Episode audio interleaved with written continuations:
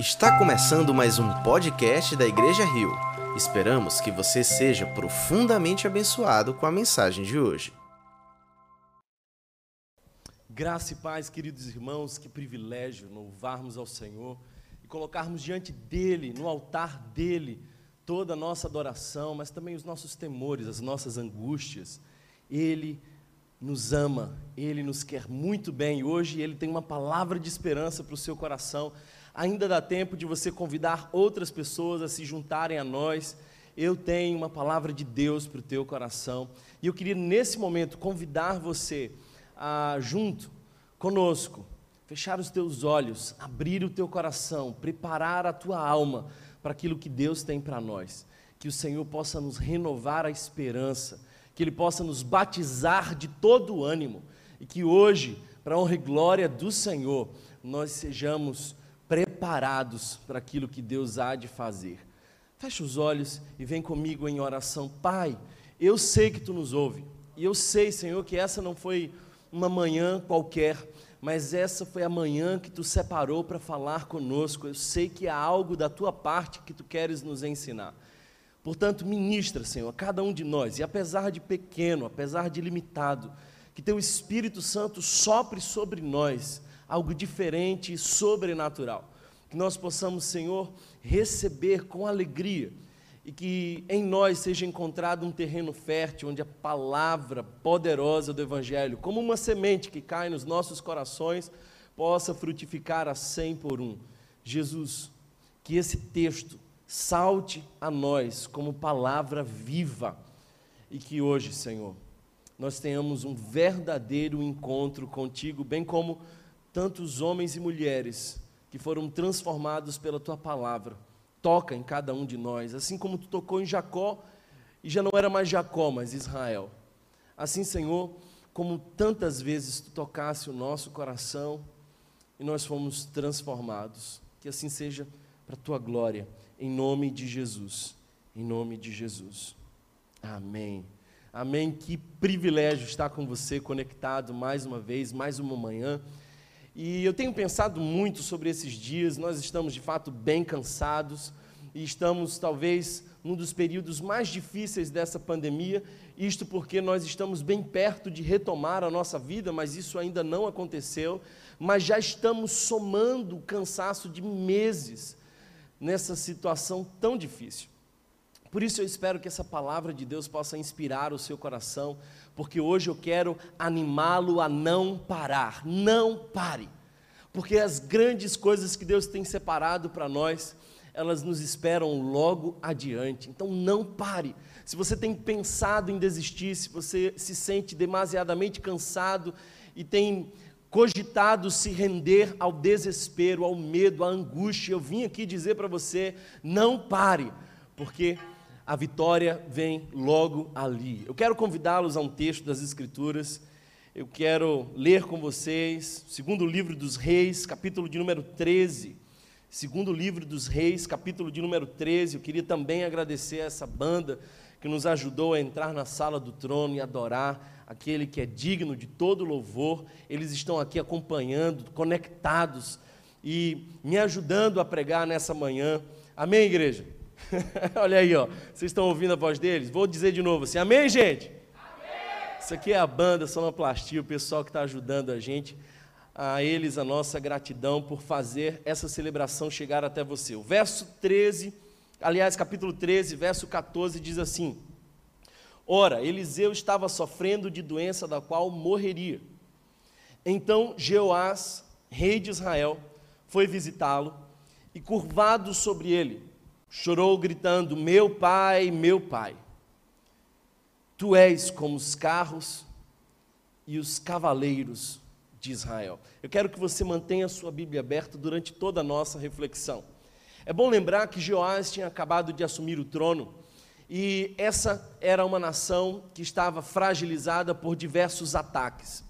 E ele assumiu o trono num período muito delicado. E ele agora usa uma expressão, meu pai, meu pai, tu és como carros e cavaleiros de Israel, uma expressão que o próprio Eliseu disse quando viu Elias ser tomado. É aquela expressão de desespero. Quem sabe essa seja a tua expressão porque é como se traduzindo para os nossos dias fosse: Meu Deus do céu, e agora? Talvez essa seja a expressão mais sincera do seu coração. E agora? Nós precisamos retomar a nossa vida, mas estamos demasiadamente cansados e, ao que parece, nós tivemos uma, umas férias exaustivas. Porque cansa demais estar em casa, cansa demais não abraçar, cansa demais mudar a nossa rotina, cansa demais dar aula para os nossos filhos em casa. Nós agora valorizamos os professores mais do que nunca. Cansa demais vir aqui e não ter vocês conosco, cansa muito. E diante desse cenário nós estamos exaustos. Meu Deus, como vai ser agora? Alguém me perguntou, Thomas, como vai ser a Igreja Rio daqui a um tempo quando a gente for retomar? E eu não tenho a menor ideia de como será, não sei quem fica, não sei quem vai.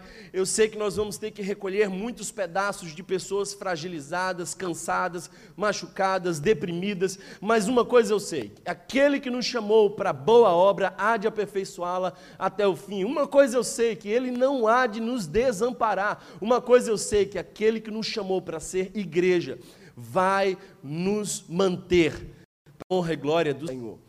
Então, esse rei Jeoás olha para Eliseu, que já estava doente e provavelmente morreu pouco tempo depois desse encontro, e ele exclama em grito, em choro. O texto dá a expressão de que ele estava copiosamente ah, debruçado no seu desespero. Ele foi buscar Eliseu porque ele estava profundamente angustiado. Talvez seja esse o estado do seu coração. Tu és como carros e os cavalos de Israel. Por quê? Porque essa era a consciência, a confissão de um homem que sabia que um homem de Deus, um profeta naquela nação, poderia dar muitos mais livramentos do que o próprio exército. Então ele está reconhecendo a importância do profeta Eliseu. Fato é, o verso continua dizendo: E Eliseu lhe disse: Traga um arco e algumas flechas. E assim fez. Pegue o arco em suas mãos, disse ao rei de Israel. Quando pegou, Eliseu pôs suas mãos sobre as mãos do rei. Ele disse para abrir a janela que dava para o leste e atirar. O rei o fez, então Eliseu declarou: Esta é a flecha da vitória do Senhor, a flecha da vitória sobre a Síria. Você destruirá totalmente os arameus em Afec. Olha só essa expressão, eu quero destacá-la para você totalmente. Parece que Deus estava completamente disponível para dar a vitória completa. Parece que a intenção de Deus era de fato permitir que aquele rei desfrutasse de todas as vitórias em suas batalhas. Aquela era a disposição do nosso Senhor diante de Jeoás. Mas, nós veremos mais adiante, não foram todas as vitórias, foram apenas três. Por quê, Thomas? Veremos que ele parou antes do tempo de Deus. Por isso, o tema dessa mensagem hoje é: não pare antes da hora. O texto continua e diz assim: em seguida, Eliseu mandou o rei pegar as flechas e golpear o chão. Ele golpeou o chão três vezes e parou. O homem de Deus ficou irado com ele e disse: Você deveria ter golpeado o chão cinco ou seis vezes. Então iria derrotar a Síria e destruiria completamente. Mas agora você a derrotará somente três vezes. Então Eliseu morreu e foi sepultado. Eu quero parar aqui e eu quero que você reflita comigo nessa palavra. O texto bíblico nos diz claramente que Eliseu estava doente e aqueles eram seus últimos momentos. Talvez aquele último encontro tinha sido muito projetado, esperado, imaginado por Jeoás. Quem sabe Jeoás esperava encontrar uma palavra de ânimo, quem sabe Joás esperava encontrar algum manual de como vencer as batalhas. Palavras de conforto e esperança talvez fossem o objetivo de Jeoás, mas não era o objetivo de Deus. O, o destinatário da profecia era esse rei, o décimo terceiro rei de Israel, e é sempre bom lembrar que Israel era a parte norte, a capital de Samaria, a capital era Samaria. Joás reinou ali 16 anos. Agora, quando nós mergulhamos no contexto desse texto, nós vamos entender a profundidade desse encontro. Porque quando nós olhamos, havia um grande problema. E o problema é que aquele povo estava constantemente castigado por invasões dos sírios. Talvez faz-se necessário dizer para você que os sírios eram as, uma das nações mais poderosas, que tinha mais armamentos, mais preparada do ponto de vista bélico, e talvez o povo mais sanguinário, o povo mais carrasco, mais frio. Eles tinham invadido muitas cidades e já tinham tomado um dos lados do Jordão. Os sírios quase destruíram por completo a nação de Israel. Esse é o cenário, esse é o contexto desse encontro. Se não fosse o bastante, no verso 7 do capítulo 13, nós temos um detalhe interessante: o que é que tinha sobrado para esse rei. O texto nos diz ainda no segundo livro dos reis, capítulo de número 13, agora verso 7 diz: Porque não deixou a Jeoacás mais povo, senão só 50 cavaleiros. Ora, se você não sabe, 50 cavaleiros era nada. Aquela era uma tropa inexpressível, 10 carros, 10 mil homens de pé, isso é inexpressível diante das, dos desafios que chegariam para esse rei. Ele estava diante de um exército poderoso e muito bem armado, com homens cansados que andavam em direção ao fracasso. O contexto nos mostra que o rei era novo, ele não tinha experiência, ele não sabia como lidar com muitas batalhas, ele acabara de assumir o trono, a sua inexperiência talvez lhe provocasse ainda mais ansiedade. Quando ele olhava para trás, o passado era de derrotas. Ele tinha visto muitas conquistas dos seus inimigos e os seus inimigos se aproximavam dele. Ele tinha pouco recurso.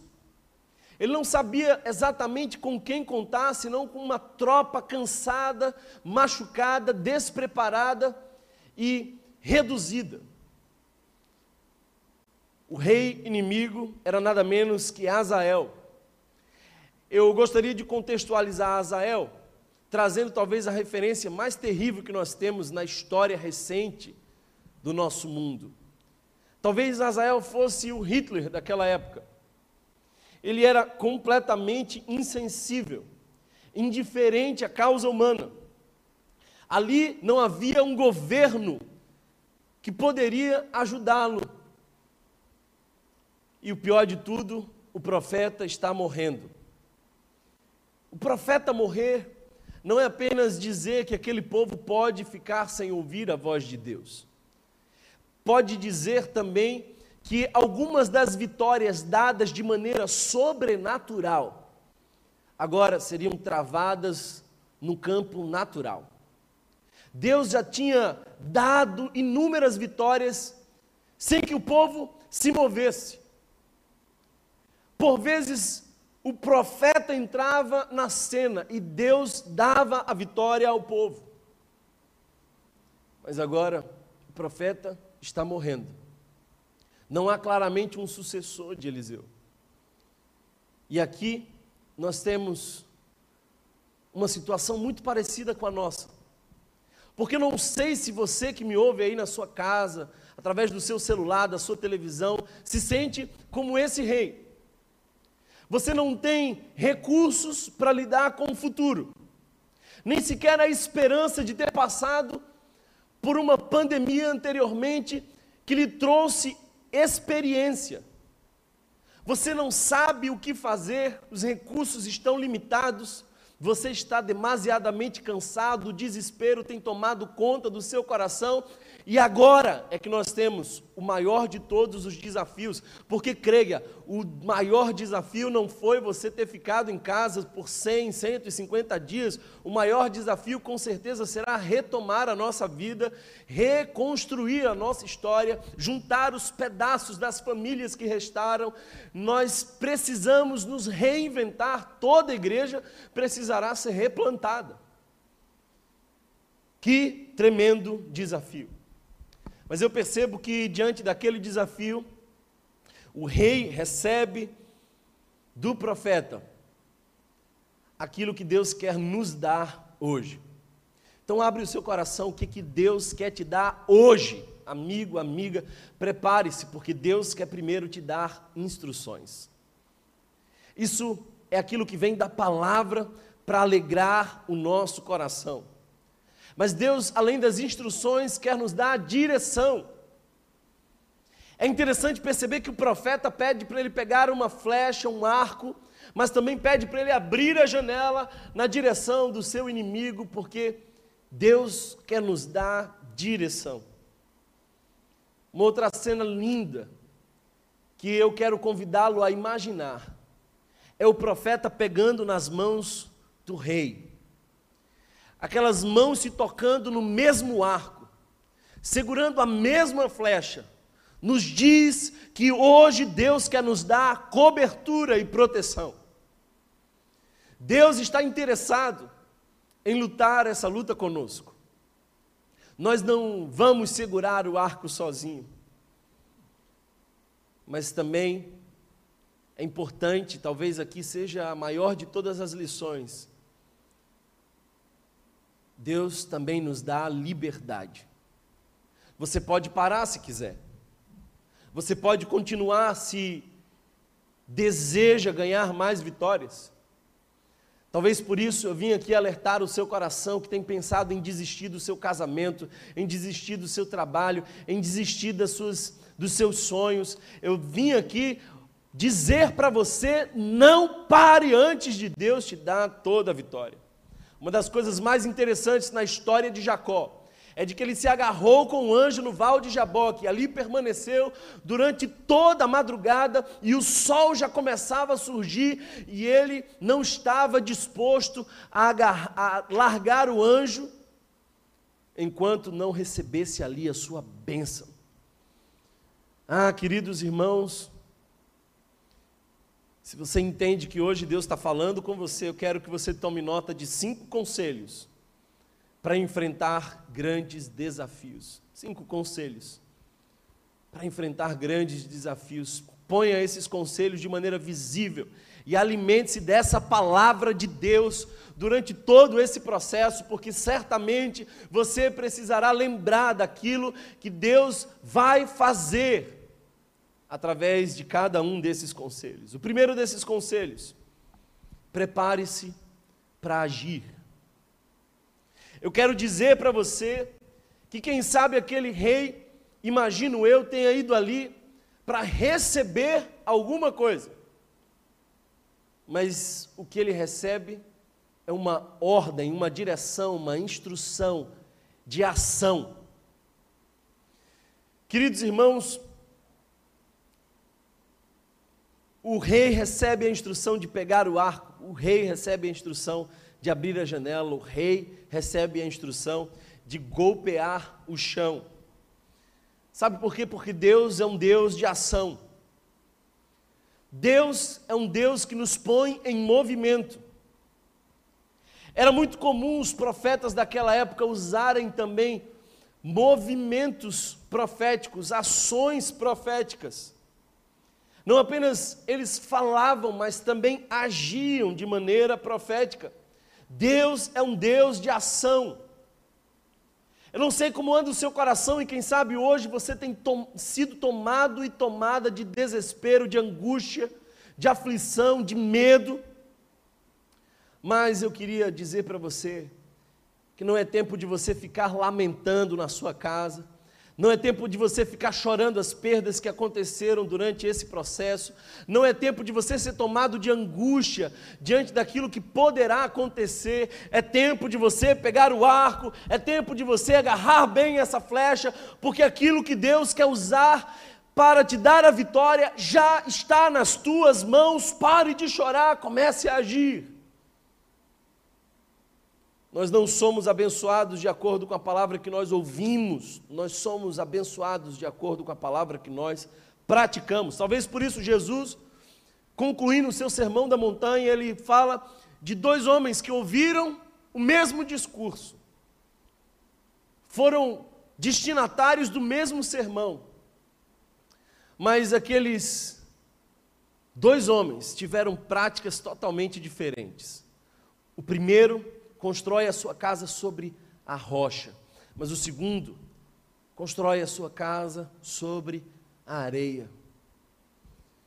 É aquilo que nós fazemos que provoca a diferença em nós. Eu acho que o profeta pensou consigo, conjecturas minhas. Eu até poderia te explicar muita coisa, mas eu prefiro te mostrar. Já aconteceu de alguém te perguntar alguma coisa e você prefere mostrar do que explicar como faz? No seu último ato, o profeta Eliseu mostra como a vitória do povo de Deus acontece é na ação. Talvez aquele homem buscasse uma palavra de conforto, mas ele recebe uma instrução de ação. Pega o arco e a flecha. Tem uma janela de oportunidade logo ali. Tem uma janela de oportunidade surgindo na tua vida. Tem um arco de recurso que Deus já te deu. Tem uma flecha disponível para você. A tribulação não dura para sempre, mas a oportunidade que Deus te dá também não. Portanto, esse é o momento de nós nos prepararmos para reagir. Saia da inércia. Você erra 100% das flechas que você não atira. Você fracassa em 100% das oportunidades que você não tenta. você se frustra em 100% dos sonhos que você abortou. Talvez a pergunta que nós pensávamos em fazer para Deus é: Deus, o que, que você vai fazer por mim? Mas hoje eu vim aqui te dizer que é Deus perguntando a você: tens usado o que eu já te dei? Vai buscar o arco e as flechas. Talvez Deus esteja dizendo: hoje eu não vou mudar a tua situação, mas eu vou abrir os teus olhos para que você possa ver tudo através das lentes da minha provisão. Talvez Deus não queira antecipar o fim do nosso sofrimento, mas Ele quer nos preparar para esse processo, porque é ali que nós somos aperfeiçoados. É ali que nós somos chamados a um novo nível. O segundo conselho que eu gostaria de te dar olhando para esse texto é foque na luta. Abra a janela para o Oriente. Talvez já olharam para as limitações durante muito tempo. Talvez aquele rei tinha contado e recontado o seu exército. Talvez aquele rei tinha contado para si mesmo dos fracassos que o povo de Deus tinha tido e das invasões que os sírios tinham feito. Mas o profeta começa a dizer: olha, para de olhar para isso tudo. Você tem que olhar agora na direção do Oriente. Você tem que olhar agora na direção do povo que você vai vencer. Abre a janela. Eu oro para que hoje Deus esteja liberando sobre você uma palavra poderosa. É tempo de abrir a janela. Você não precisa ficar cego no seu desespero, na sua angústia. Abre a janela. Qual era a janela que devia ser aberta? Era aquela que apontava para a batalha, para aquela luta que ele iria enfrentar. Não estamos muitas vezes ganhando em lugar nenhum, porque estamos tentando ganhar em todos os lugares. Escolhe a batalha. E aliás, eu quero te dizer uma coisa: escolhe as batalhas que Deus quer te dar. Tem lutas que você elegeu para si que Deus não as escolheu. Talvez por isso, Paulo escreve a Timóteo dizendo: Eu combati o bom combate, porque tem muito combate que não vale a pena ser combatido. Tem muita luta que não vem de Deus para nós, escolhe as lutas que Deus nos dá, as batalhas que Ele entrega em nossas mãos, olha para a janela da oportunidade, porque é de lá que vem a nossa vitória. Um dos filmes inspiradores da minha geração. E se você pensa que eu vou falar de algum filme gospel, sim, eu vou falar de um filme gospel. Rock Balboa. Numa dessas edições, das inúmeras, Rock Balboa está ali nos mostrando de maneira clara como se vencem as batalhas. Ele já socado e machucado, ensanguentado e sem forças, está no ringue e o seu inimigo na sua frente, até que a imagem começa a mostrar que ele via três. Então ele chega para o seu treinador e diz: Eu vejo três no ringue. E o seu treinador disse sabiamente para ele: Acerta no do meio. Talvez hoje eu vim aqui dizer para você quais são as lutas realmente que você deve lutar. Quais são as batalhas pelas quais você deve passar. Qual é a janela que Deus te pede para abrir? É a janela para o Oriente, é a janela para a vitória. Talvez as pessoas que trabalham em TI vão dizer que não se pode fazer muita coisa com as janelas todas abertas. É preciso fechar e focar naquilo que Deus tem para nós. Talvez você começou o ano com 17 resoluções para mudar de vida. Mas eu vim aqui te dizer que Deus tem algumas batalhas, e são poucas, pelas quais você realmente deve lutar. Lute pelo seu casamento. Lute pelos seus filhos. Lute pela sua relação com Deus. Porque a nossa luta não é contra a carne, nem contra principados e potestades. Busque o que Deus nos deu. O profeta não mostrou a vitória apenas, mas mostrou qual era a vitória. A flecha sobrevoava Arã, nós estamos muitas vezes mais focados nos problemas que nós escolhemos do que na missão que Deus nos deu. Se olharmos para Arã, sempre seremos intimidados, mas se nós olharmos para a flecha que sobrevoa, nós vamos lembrar da palavra de esperança que Deus põe em nosso coração. Deus tem nos mostrado direções e é nelas que nós precisamos avançar. Nossa escolha é se vamos chorar o que estamos perdendo nessa pandemia, ou se vamos juntar as armas que Deus já nos deu e olhar para aquilo que será a nossa vitória. Você já tem o que você precisa para recomeçar. Eu vou repetir isso aqui, porque essa é a palavra de Deus para o seu coração hoje. Você já tem o que você precisa para recomeçar. Você já tem o que você precisa para recomeçar. Deus quer fazer grandes coisas através de você. Talvez uma outra lição desse texto, um outro conselho para enfrentar grandes desafios, é você manter-se consciente de que você não luta sozinho. Você não luta sozinho. Você não luta sozinho. Quando as batalhas são de Deus, Ele põe a mão no arco, Ele também segura a flecha. As mãos do profeta estavam nas mãos do rei. Isso me faz lembrar quando algumas vezes eu permito ao meu filho segurar alguma coisa mas eu sei que aquilo pode cair a qualquer momento, então eu vou também com as minhas mãos para garantir que tudo irá bem.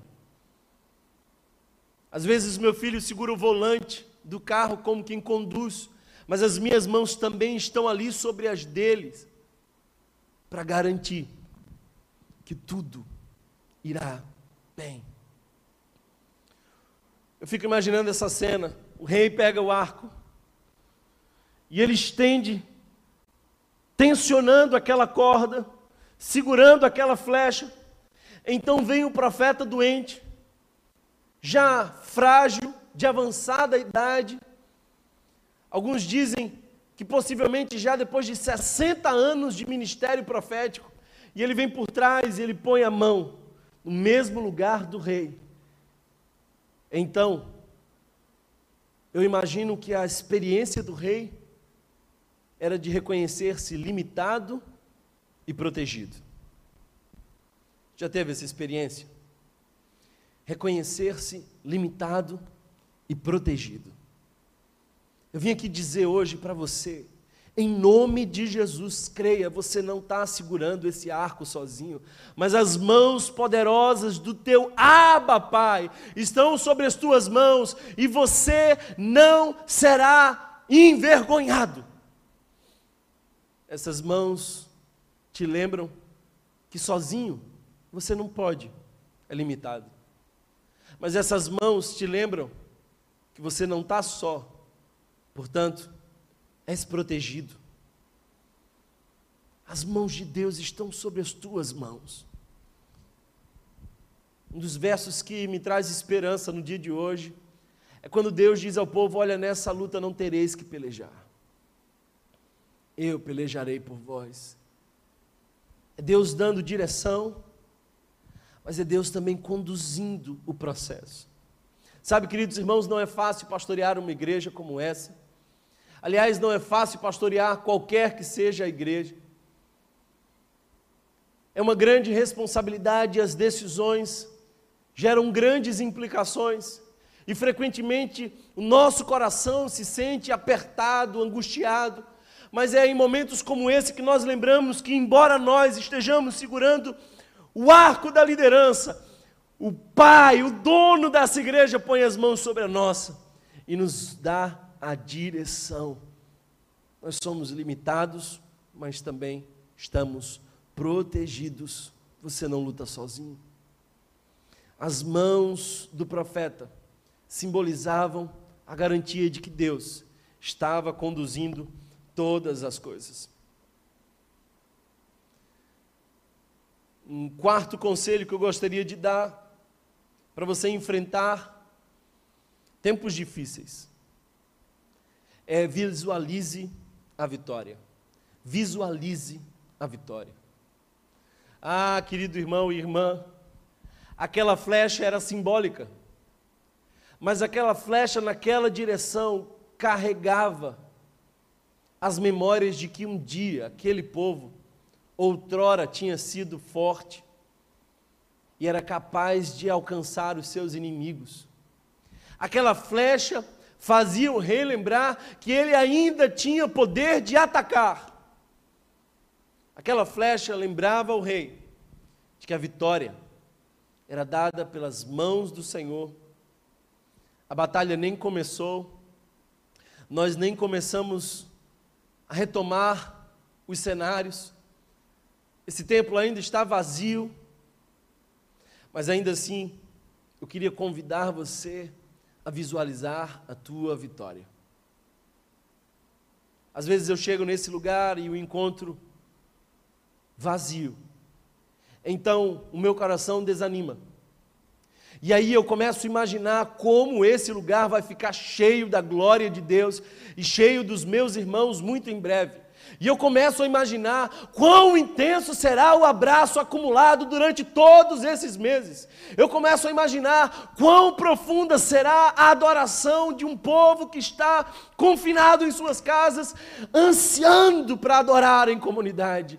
Eu começo a imaginar como Deus vai trazer outras pessoas que foram despertadas por conta da dor. Eu começo a imaginar que esse espaço já não nos caberá, porque Deus fará muito mais do que nós pedimos ou pensamos. Eu começo a imaginar que o Senhor está conduzindo de uma forma tão poderosa que nós não somos capazes de prever. Eu tenho uma rede.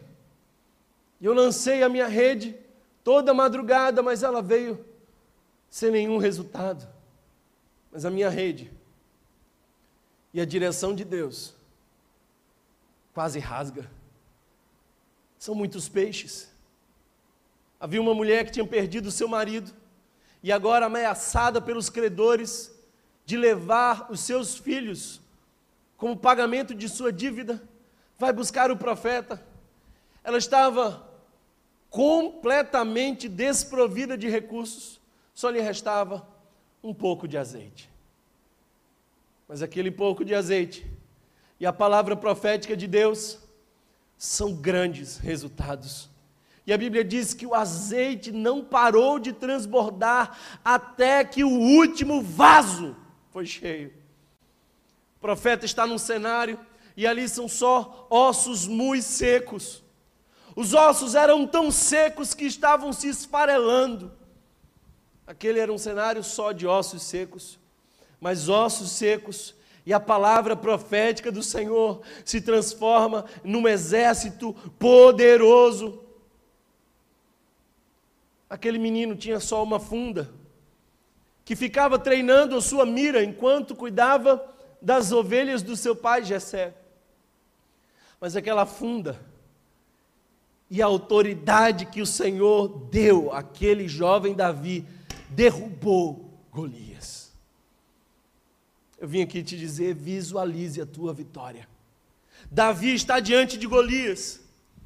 E Golias fazendo ameaças a Davi, mas Davi diz: ainda hoje as bestas feras do campo comerão a tua carne. Sabe o que isso quer dizer? É de que Davi visualizava a sua vitória muito antes dela acontecer. Anima o teu coração nas visões que Deus está te dando. Anima o teu coração naquilo que o Senhor pode fazer. Para de olhar para os sírios, para de olhar para o teu problema, para de contabilizar a pandemia, para. Olha para a flecha da esperança que Deus te fez lançar na direção da tua vitória. Tem um monte de gente por aí colocando a sua derrota no replay. Tem um monte de gente por aí colocando sua derrota no replay. Para com isso. Para com isso. Hebreus 11 nos diz: a fé é a substância das coisas que se esperam e a evidência das coisas que não se veem. Fé é a habilidade do crente de olhar para um futuro e enxergar o invisível. Por isso, esse mesmo texto nos diz que Moisés viu o invisível. Visualize a tua vitória. Feche os seus olhos e veja. Isso me faz lembrar quando aquele discípulo do profeta fica desesperado com os exércitos cercando, mas Eliseu diz: Senhor, Abre os olhos deste jovem para que veja, porque somos muito mais aqueles que nós temos por conta de Deus do que aqueles que vêm contra nós. Eu queria que você se visse livre dos vícios. Eu queria que você se visse restaurado na sua condição familiar. Eu queria que você visse agora, em nome de Jesus, o seu filho voltando para Jesus. Eu queria que você visse hoje a cura chegando na tua vida. Eu queria que você visse hoje Deus te dando em dobro tudo aquilo que foi perdido. Eu queria que você visse hoje. Visualiza a vitória. A flecha está sobrevoando Arã para dizer para você que a vitória vem de Deus visualiza a vitória. Mas eu quero ir para o final e te dizer um último conselho para você enfrentar os desafios. E o último conselho para você enfrentar os desafios é seja perseverante. Olha só, o profeta disse: pegue o arco, pegue a flecha. O profeta disse: abra a janela. O profeta disse: atire para o Oriente. Mas o profeta em nenhum momento disse: pare. Recebe essa palavra hoje para o teu coração. Deus não mandou você parar. Deus não te mandou parar. Deus não disse para você pare. Portanto, enquanto, não Deus, enquanto Deus não diz pare, não pare. A maior luta do rei não era para fora da janela. A maior luta do rei era contra o seu próprio coração incrédulo. acomodado, desesperançoso. A maior ameaça daquele rei não era Arã, os sírios. A maior ameaça daquele rei era um coração que não estava disposto a ir até a última flecha de sua aljava. Eu vou te dizer uma coisa. Eu não sei você, mas eu vou até a última flecha da minha aljava. Eu não sei você, mas tem momentos em que eu estou cansado, mas eu vou até a última flecha da minha aljava. Porque Deus me mandou pegar o arco, Deus me mandou lançar a flecha, mas Deus não me mandou parar. O profeta disse: pega e bate na terra, golpeia a terra com a flecha. O rei parou antes da hora. Desistir não é uma opção que Deus nos deu. Desistir não é uma opção que Deus nos deu.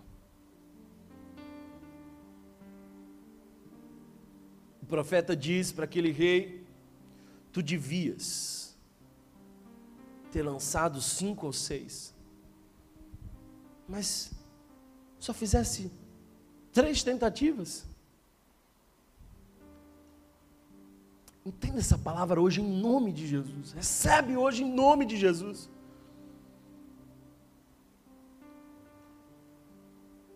Lembra? Quando o rei procurou Eliseu, Eliseu disse: Deus te dará todas as vitórias. Mas depois disso, quando nós olhamos para o texto, nós percebemos que não foi bem assim. Foram só três vitórias e não todas as vitórias. Thomas, então Deus mudou de ideia? Não. Ele ainda queria abençoar aquele povo. Mas o rei Joás pôs limite na graça de Deus. Deus está disposto a fazer infinitamente mais, mas Ele só fará se você não parar. Você não vai ver o seu casamento restaurado se você parar de investir. Você não vai ver o seu filho voltando à casa do pai se você parar de orar. Você não vai receber a cura se você parar de clamar. Você não vai ver infinitamente mais se você parar de crer. Se no meio da dor você começar a dizer: Deus, por que isso? quer fazer infinitamente mais. Ele está disposto. Ele está disposto. Mas você está disposto? Ele está disposto a abençoar, mas você está disposto a continuar? Não pare antes da hora. O verso 17 diz: Você destruirá totalmente os arameus em Afec. Esse era o desejo de Deus. Mas aquele rei parou antes da hora. Verso 18 diz: Em seguida, Eliseu mandou o rei pegar as flechas e golpear o chão. Ele golpeou o chão três vezes e parou. Ele parou. Ele parou de entrar em contato. Ele parou de buscar o Senhor. Ele parou de assistir o culto. Ele parou de jejuar, ele parou de investir, ele parou de trabalhar, ele parou. O homem de Deus ficou irado com ele, disse: Você deveria ter golpeado o chão cinco ou seis vezes, assim iria derrotar a Síria e a destruiria completamente. Eu não quero estar no lugar desse rei que fica imaginando quais seriam as vitórias que, me, que meu Deus me daria se eu não tivesse desistido. Eu não quero ficar nesse lugar de quem imagina como teria sido se eu não tivesse parado. Persevera, não para antes do tempo. Agora deixa eu dizer uma coisa para você, eu quero concordar com você de que não faz o menor sentido, não faz o menor sentido aquilo que o profeta pede. Golpear o chão. Eliseu, o exército é numeroso. Você é um velho prestes a morrer. A minha tropa é minúscula. Eu tenho zero de experiência. E nos teus últimos minutos você está me ensinando a golpear o chão. Não faz sentido. Mas quem disse que precisa fazer? Quem disse que você precisa entender? Escuta uma coisa, recebe essa palavra hoje em nome de Jesus. Você não precisa entender a preparação. Há um outro filme que eu assistia quando era adolescente. E eu não preciso de muito para explicar para você de que filme eu estou falando. Daniel San queria aprender karatê. E ele queria muito aprender karatê, mas ele chegava para o seu Miyagi e tudo que ele ouvia era Daniel San pintar cerca. Daniel San encerar carro. Ora, quando é que a luta vai começar? Eu fico imaginando que seu Miyagi já dizia para si mesmo: já começou, mas você ainda não sabe, porque está só na preparação e você ainda não percebeu não faz sentido para você, mas Deus já está te preparando para algo maior. Jeoás tinha uma vocação e Eliseu deu uma aula.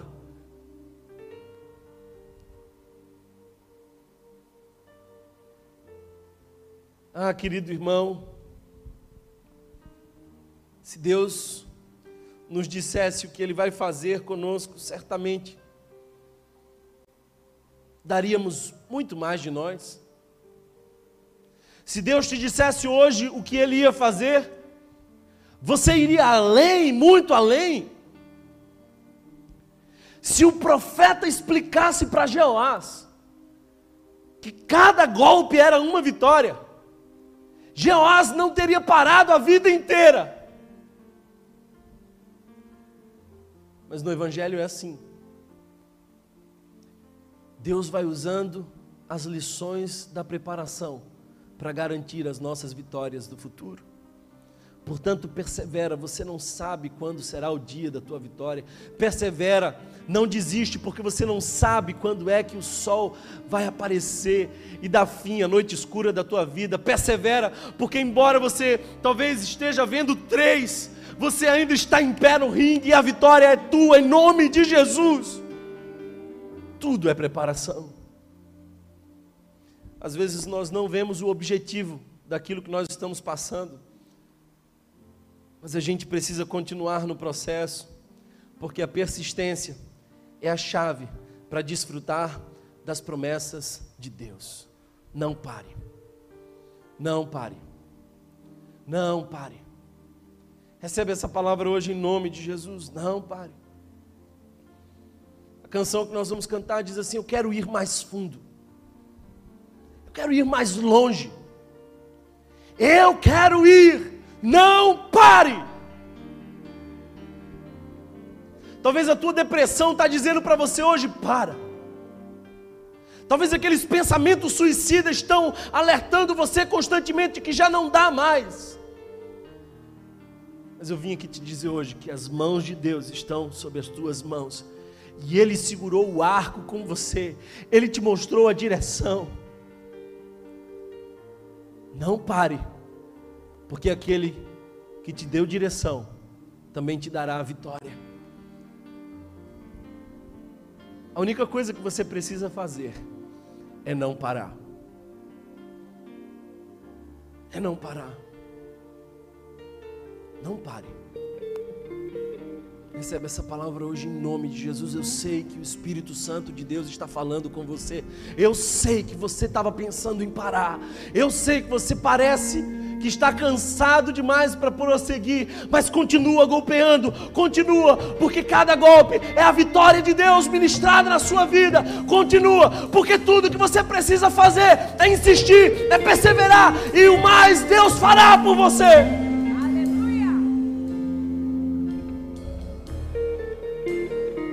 Deus ministra ao nosso coração perseverança, nos ajuda a não parar.